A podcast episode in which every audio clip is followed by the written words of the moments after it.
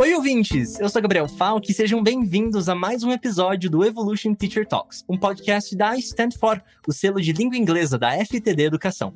Todo episódio eu convido professores e profissionais do ensino-aprendizagem de idiomas e hoje a gente vai conversar com a Fernanda Liberali sobre um conceito super importante chamado de agência. Cada vez mais ele tem se tornado relevante no processo de ensino-aprendizagem de uma língua adicional, onde o professor não apenas busca garantir que o aluno está aprendendo a parte gramatical de um novo idioma, mas ao mesmo tempo incentiva a pensar de maneira crítica sobre as questões culturais e sociais atreladas a esse mesmo idioma. Aprender inglês ultrapassa a fronteira da conjugação verbal, gramática e redação. Uma nova língua tem o poder de aproximar as pessoas a diferentes realidades e mitigar o preconceito que só prejudica o nosso desenvolvimento como sociedade. O desenvolvimento da agência é um passo importante no caminho para a construção de uma sociedade mais justa. E quem vai conversar comigo sobre isso é a Fernanda. Então eu vou apresentá-la para vocês e logo a gente começa o nosso bate-papo. A Fernanda Liberali é formadora de formadores, pesquisadora e professora da PUC São Paulo. Possui graduação em letras pelo FRJ, mestrado e doutorado em linguística aplicada em estudos da linguagem pela PUC São Paulo. Pós-doutorado pela Universidade de Helsinki, pela Universidade Livre de Berlim e pela Rutgers University. É membro do Eastside Institute Associates e do Global Network da Universidade de Leeds, coordenadora geral dos projetos nacionais de extensão e pesquisa, programa DigitMed, no projeto Brincadas e cofundadora do Global Play Brigade.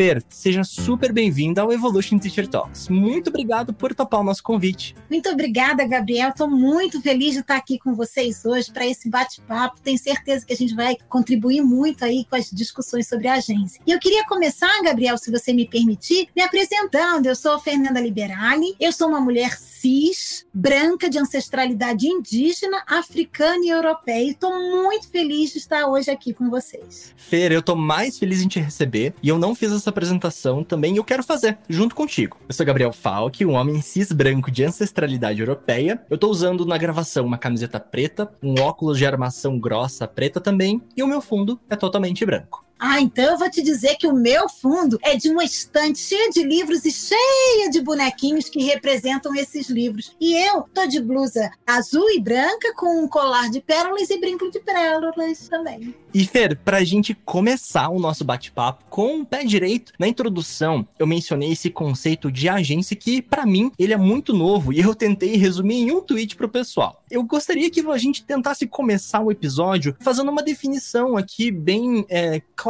pro pessoal. Eu queria começar o episódio falando como o termo agência pode ser utilizado, pode ser usado no contexto da educação. Aí eu acho muito legal. Eu acho que o seu tweet foi ótimo e acho que a gente pode agora só expandir, né? Vamos, vamos, vamos lá, vamos criar uma thread então. Vamos, vamos falar sobre vamos, isso. Vamos criar. Bom, eu acho que esse é um conceito muito importante, muito pertinente para esse momento histórico que a gente está vivendo, tanto como sociedade, como também como educação. Quando a gente pensa na nossa sociedade atual e olha para as guerras que estão acontecendo agora, e principalmente essa questão toda que está acontecendo na Ucrânia, quando a gente olha para os diferentes posicionamentos que acontecem na sociedade em relação à vacina, não vacina, uso de máscara, não uso de máscara. Como é que a gente se coloca na vida em relação a essas coisas? Como é que a gente age no mundo em relação a essas coisas? Nisso está o conceito de agência. O primeiro aspecto ligado à palavra agência é a gente olhar para as pessoas em oposição àquela visão de passividade. Então a gente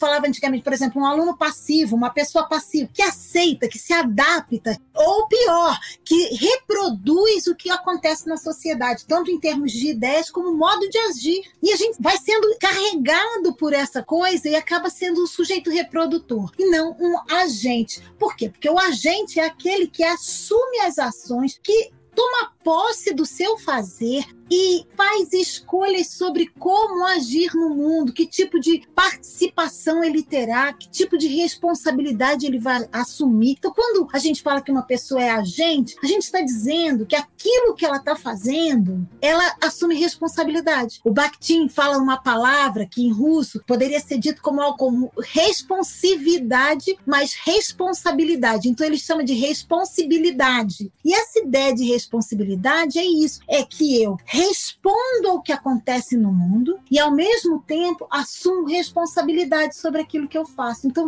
o agente é esse carinha que assume responsabilidade sobre as respostas que ele dá ao mundo e ao viver. E Fer, na tua opinião, como que é todo esse processo do agente se tornar responsável por tudo que ele fala, pelo que ele faz, ele ter, uma, ter um pensamento crítico e não apenas algo, um receptor né, de nova informação, como que isso, na tua visão, caminha lado a lado, de forma paralela com a evolução e desenvolvimento educacional do aluno e dentro das salas de aula? Então, normalmente as pessoas pensam que você vai para a escola para aprender um conteúdo, para fazer uma prova, para passar num concurso concurso, para se tornar o bonzão, sei lá. E o que a gente diz é o seguinte: para que serve a escola, né? No final das contas, a grande pergunta é essa. E daí, assim, eu imagino que a escola seja o espaço para a gente construir possibilidades de participação plena na sociedade. Em outras palavras, o espaço para construção de agência plena. Você não tem isso e nem eu tenho isso. A gente constrói isso constantemente. Você acabou de falar na abertura, ah, eu também vou fazer a minha descrição. Veja, é você construindo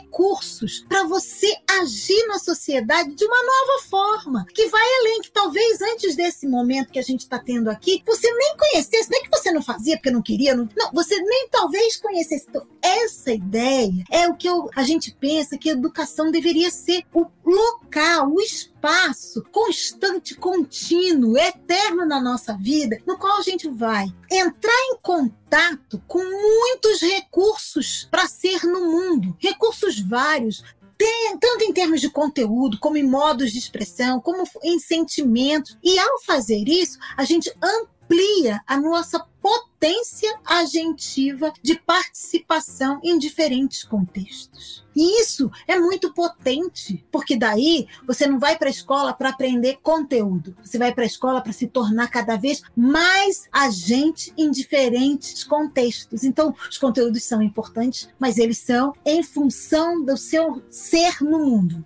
até tua fala, impressionante como enquanto você respondia, eu pensava, nossa, isso conversa tanto com empatia, que é uma palavra que a gente fala tanto, né? E normalmente a empatia acaba surgindo da gente conhecer um pouco melhor as realidades e ter uma capacidade de absorção e até posicionamento em situações que hoje, na verdade, nunca foram aceitáveis, nunca deveriam ter sido aceitáveis. Hoje a gente realmente assumido um papel de ator e de agente. Estudando para pauta, Fer, eu me deparei com um termo interessante que é protagonismo. E eu gostaria de saber, na tua percepção, por tudo que você já estudou, esse conceito de agência, ele tem uma similaridade com o conceito de protagonismo ou eles são conceitos apartados? Como que a gente pode fazer essas diferenciações? Bom, vamos começar falando assim. Bom, eu sou linguista, né? Como você me apresentou. Então, o linguista, ele cuida da questão das escolhas lexicais que você faz. Então, escolher protagonismo, escolher agência, não é uma escolha sem que você tenha por trás toda uma base, não só conceitual, mas também político-ideológica. E quando a gente fala em protagonismo, vamos pensar na literatura. Quem é o protagonista, né? Protagonista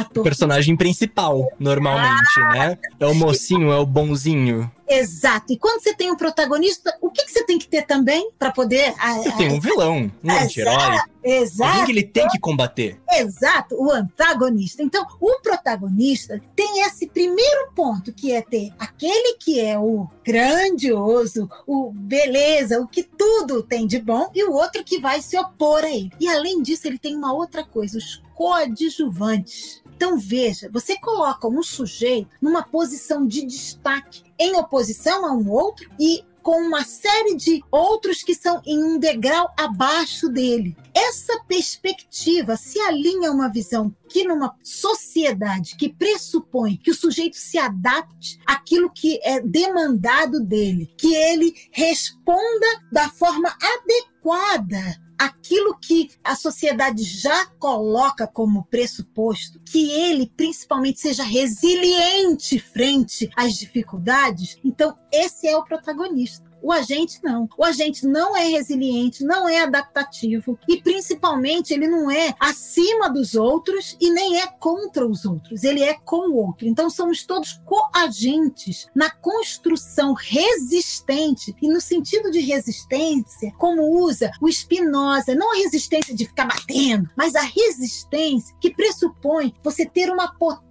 de existir dentro de você, que quando se une a potência de existir do outro, é ampliada. Eu amplio a sua, você amplia a minha e nós, no todo, ampliamos de todos. Então, somos agentes potentes no sentido que temos uma energia de nos mantermos em existência que se potencializa nos contatos. Então, o agente é esse sujeito cheio de potência que, junto com outros agentes, constrói uma sociedade maior, mais ampla, mais equânime, mais justa, que vai em busca disso. E o protagonista é aquele que, muitas vezes se senta culpado, senta mesmo, culpado frente a um computador, querendo pensar: o que, que eu faço frente a esse mundo perdido, desesperado, e se sente responsável sozinho. Esse momento de pandemia mostrou pra gente a dor que as pessoas estão sentindo, até para voltar. A gente tem feito trabalhos com o mundo inteiro com isso, com jovens do mundo inteiro, e a gente percebe como eles têm tido dificuldade, porque o isolamento reforçou a ideia de que você tem que ser um protagonista. E também, muitas vezes, tirou da gente aquela percepção que o dia a dia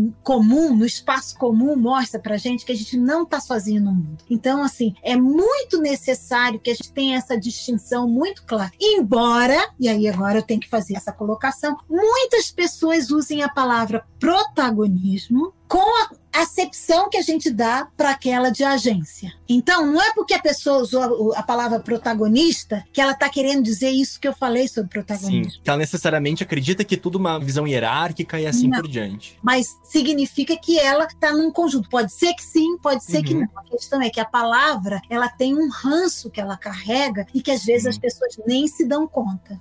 Fernanda, ficou muito claro a diferença de protagonismo e de agência. Mas agora eu tô curioso para saber se existe mais de um tipo de agência? Olha, tem um monte de gente no mundo afora, principalmente na linha, na vertente sócio-histórico-cultural, vigotskiana, que vem trabalhando com o conceito de agência. E daí as pessoas procuram fazer o quê? Elas procuram entender de acordo com aquilo que o sujeito consegue realizar e aquilo que ele colocou o foco, que tipos de agência eles estão exercendo. Para você ter uma ideia, eu tenho uma aluna que está fazendo uma pesquisa muito interessante para entender agência de crianças de pré-escola durante a pandemia nas aulas remotas. Então ela quer ver que tipos de agência essas crianças têm. Uma que ela trabalha, ela ainda está querendo nomear, mas ela deu um nome que eu gosto muito, que é a, a agência capturada. A Mônica, ela vem trabalhando com essa ideia, olhando crianças que estão em escolas de educação bilíngue, em formação na, no segmento de educação infantil e vendo o modo de participação dessas crianças e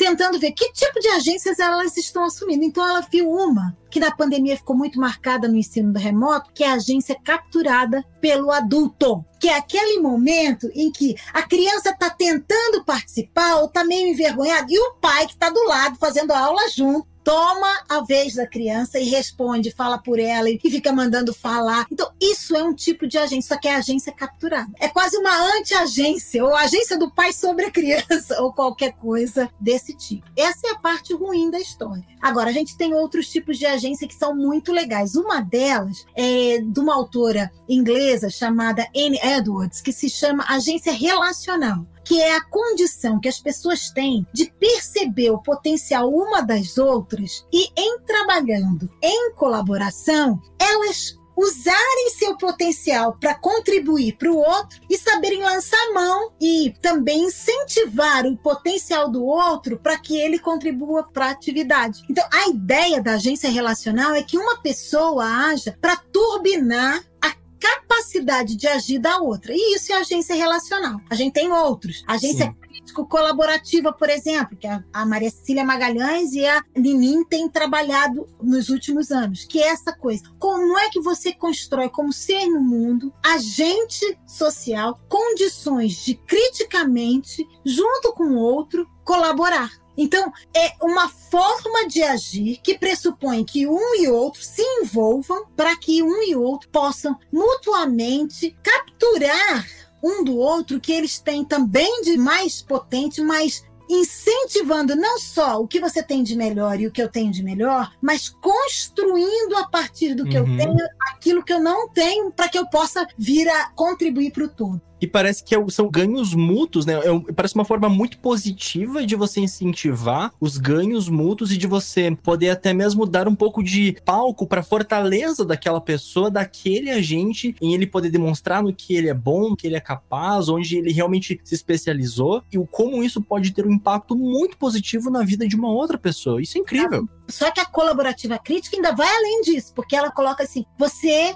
vai ter que também perceber e ter condições de fazer com que o outro se perceba nas suas fragilidades para tentar cada vez mais superá-las, sabendo que tem você como apoio. Isso é lindo demais. Isso pressupõe essa vida de colaboração e de respeito, de, de justiça no sentido mais amplo que a gente pode pensar. A outra coisa que a gente tem, outra forma de pensar a agência, é a agência transformativa ou transformadora, como usam tanto Yuri Engström, que foi meu orientador na Finlândia, como a Ana Stetsenko, que trabalha na Universidade da cidade de Nova York, atuam muito fortemente com esse conceito de Transformative Agency, ou agência transformadora, como a gente vem traduzindo. Essa ideia é muito importante. Primeiro, porque na linha do que fala o Engström, a gente tem a ideia de que cada pessoa vai assumir autoridade e autoria para transformar as condições de injustiça, as condições que estão acontecendo para além daquilo que se considera o que é adequado para a sociedade. E a Ana Stetsenko diz que é papel da escola ser transformador.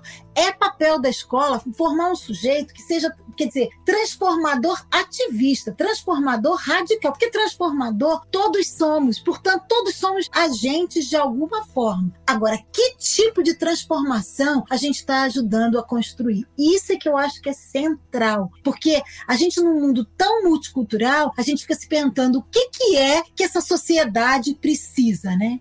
Fer, deixa eu aproveitar e puxar um gancho que você falou do multicultural. Eu queria te perguntar qual que é a importância do multiculturalismo para o ensino e aprendizagem de línguas. Eu acho que você pegou um ponto muito importante, porque eu estou falando de agência, agência, mas e daí? O que, que isso tem a ver com o cara que está aprendendo inglês, que está aprendendo francês, está aprendendo o que quer que seja, né, a língua que for? Bom, primeira questão é o seguinte: às vezes as pessoas acham que quando a gente fala multicultural é porque a gente vai trabalhar com Halloween, vai trabalhar com, sei lá, essas coisas que são ditas quase como que peculiaridades de um determinado grupo. Não é disso que a gente está falando. Uhum. Um agente multicultural é uma pessoa que aprende a lidar com um mundo super diverso. O Vertovec, que é um autor que trabalha com a ideia de que o mundo não é só diverso, ele é super diverso, porque uma única situação congrega um conjunto tão diferente de possibilidades para cada pessoa. Por exemplo, quando a gente se apresentou e eu disse que eu sou uma pessoa cis, a gente tem tantas possibilidades para se definir. Outra coisa, eu falei que tem ancestralidade indígena, europeia e africana. Veja bem, olha que mistura que a gente tem só em mim, a diversidade. Então, quantos aspectos marcam quem eu sou? Não existe uma cultura fixa. O que existe é movimento, né? O que existe é movimento movimento das pessoas por múltiplas possibilidades culturais. E quando a gente está aprendendo outras línguas, quando a gente está aprendendo a entrar em contato com uma, outras pessoas, e aí a gente pode estar falando de uma pessoa que vem de outro país, ou de uma pessoa que vem de outro bairro, ou que vem de outra área, ou que vem de outro contexto mínimo, ou de outra idade, a gente está quebrando com as nossas limitações de um contexto que às vezes a gente acha que é puro. Ah, eu, eu sou, eu sou brasileiro, então eu gosto de samba, eu gosto disso. Eu não, o que é ser brasileiro? Tem muitas possibilidades. E quando a gente aprende uma língua, o pessoal, não, tô aprendendo inglês americano. Que inglês americano, minha gente? Vocês estão aprendendo inglês do mundo. O mundo fala inglês. Eu falo muito mais inglês com gente que nem é de países que originalmente tem lá como a língua do país. Então, a gente está aprendendo línguas para entrar em contato com o outro. A gente está aprendendo gestos multimodais modalmente, que eu acho que isso é muito importante, viu, Gabriel? Essa ideia da multimodalidade quando a gente está aprendendo uma língua. É o gesto, é a expressão facial, é o movimento, é a entonação de voz. Eu posso falar good, good, good. Você entendeu três coisas diferentes com a mesma palavra good. Eu só sei falar good e eu posso conversar com você com a palavra good, porque eu vou buscar conexão com você a partir da minha entonação dessa palavra. E Fernanda, é muito interessante ver como que o próprio o ambiente da sala de aula, junto com o professor, ele pode incentivar esse tipo de troca e incentivar esse tipo de conexão, de comunicação e mentalidade do quão importante ela é. E eu queria te perguntar se você consegue dar exemplos de como que um professor ele pode construir com esse processo aí de construção de agência, principalmente considerando que a gente acabou de conversar sobre a multiculturalidade do processo de ensino que a gente tem não só dentro de sala de aula, mas, enfim, comunicação com outras pessoas. Ah, eu acho que isso é muito importante, porque às vezes o professor está tão preocupado, como você falou lá no início, né? Que ensinar uma língua é ensinar gramática, ensinar aspectos fonológicos, que é sim importante, só que não só. Então, quando a gente olha para isso, a gente começa a pensar assim: bom, como é que eu organizo didaticamente o meu conteúdo? Como é que eu organizo pedagogicamente a minha aula, né? E aí a gente vai pensar, em primeiro lugar, assim: qual é o ponto de partida? Já dizia o Paulo Freire: é a vida é a vida que se vive. Então, a gente vai atrás das situações concretas do dia a dia. Quais são os contextos em que os seus alunos vão estar envolvidos? São esses contextos que vão dar para a gente o parâmetro do que precisa ser ensinado. Então, vai dizer para a gente o que, que você precisa saber sobre que linguagem você precisa falar. Então, que textos você produz? Que gêneros você vai escrever ou vai falar? Por exemplo, estou fazendo essa conversa com você. O que, que eu preciso para poder participar disso? Isso vai guiar a organização organização do conteúdo e as múltiplas culturas que eu vou precisar trazer. Então, eu vou primeiro pensar, bom, então eu só vou pegar do professor de língua, o que, que tem de conteúdo da linguagem? Ah, vai me fazer pergunta, eu vou fazer resposta, vou fazer uma argumentação, vou fazer uma exposição. Não, não é suficiente eu saber dos aspectos de língua. Eu preciso, por exemplo, entender como estar aqui no StreamYard, como eu vou participar da minha forma de falar, como é que eu vou usar a voz para que eu capture o meu público. E isso não está só na língua, isso já está em outros aspectos da comunicação, mas não na língua. Mas não só isso. Eu preciso também entender o que é estar usando aqui uma conexão, usando a mídia, fazendo. E eu preciso ter saberes múltiplos sobre como me relacionar com as pessoas que vão estar do outro lado. Então, só para dar um exemplo de uma coisa bem boba, se eu estivesse falando de assistir um filme, eu precisaria pensar em uma série de outras coisas. Se eu estiver falando sobre participar de uma feira cultural, visitar um museu, tantas outras, ir à praia, eu preciso saber nadar, não adianta só eu saber falar para comprar coisa na praia, eu preciso também, eu preciso saber sobre a questão ecológica como é que tá essa praia, que praia é essa, como é que tá o sol, o que, que é isso, camada de ozônio, o que, que eu uso, passo no...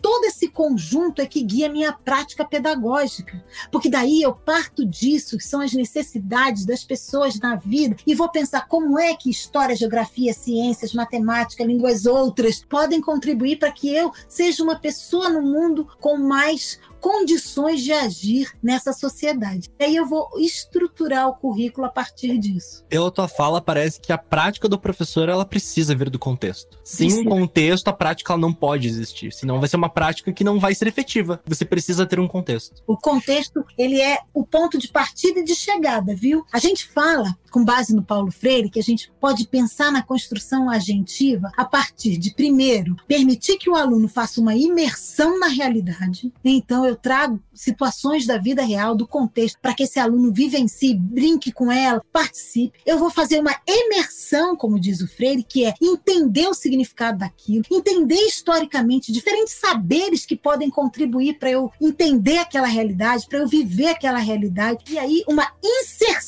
porque, veja, eu vou ter vivido o duplo movimento, que diz o Vygotsky, de trabalhar os saberes do cotidiano da vida, os saberes que estão escolarizados, vou juntar esses dois e com a força desses saberes, escolarizados e não escolarizados, eu vou me inserir na sociedade pensando em como eu vou agir, como eu vou sentir, coisas que eu posso experimentar, como é que eu vou ser em diferentes contextos. Por isso a gente usa muito a brincadeira, o teatro como forma de recuperar para as pessoas, para os alunos principalmente, situações da vida, tanto para que ele perceba o que ele não sabe ainda fazer e aí entenda a importância dos saberes da escola, como para que ele possa brincar de usar os saberes da escola em situações quase reais que recuperam a vida e permitem ir além. E Fer, se a gente considerar a tecnologia como uma ferramenta, você uhum. acredita que todos os avanços tecnológicos, as plataformas que hoje a gente tem à disposição, elas podem contribuir para o desenvolvimento do conceito de agência? Com certeza, tudo contribui para tudo. Depende de como a gente usa, na minha opinião. Então, sim, com a tecnologia, a gente pode fazer pesquisa com os alunos, a gente pode colocar os alunos para interagirem com gente do mundo inteiro, para efetivamente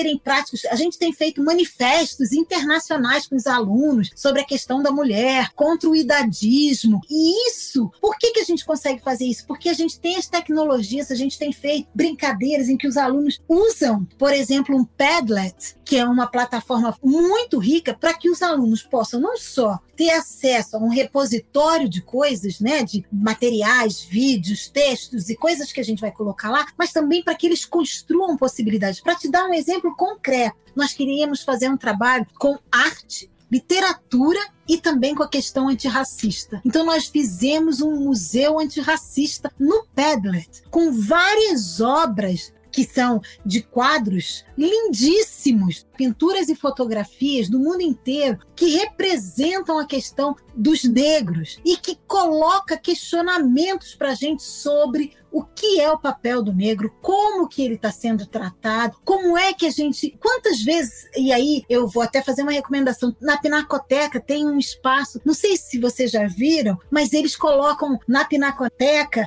autor negro para cada quadro que foi feito por um autor negro. Quer dizer, isso é mostrar representatividade. Então, a gente brinca com isso. E um aplicativo como o Padlet permite que o aluno monte o seu museu. Museu, a gente fez um muro dos esquecidos com os idosos. E aí a gente mostrou como durante a pandemia os idosos foram sendo tratados, maltratados. E nesse muro que a gente queria fazer uma alusão ao muro das lamentações, o muro dos esquecidos mesmo, as pessoas iam lá e escreviam nesse muro. Mas que muro é isso? Um muro virtual. Então, assim, é um espaço muito forte, o espaço virtual, digital, tecnológico, para a gente fazer coisas. Mas Incentivar é um... a interação Com entre as pessoas, porque a gente falou tanto né, de colaboração nesse meio tempo, a gente está falando tanto dessa coparticipação nesse processo de construção da agência, que a, a tecnologia acaba sendo um grande aliado, uma grande ferramenta para que isso aconteça. E Fernanda, a gente tem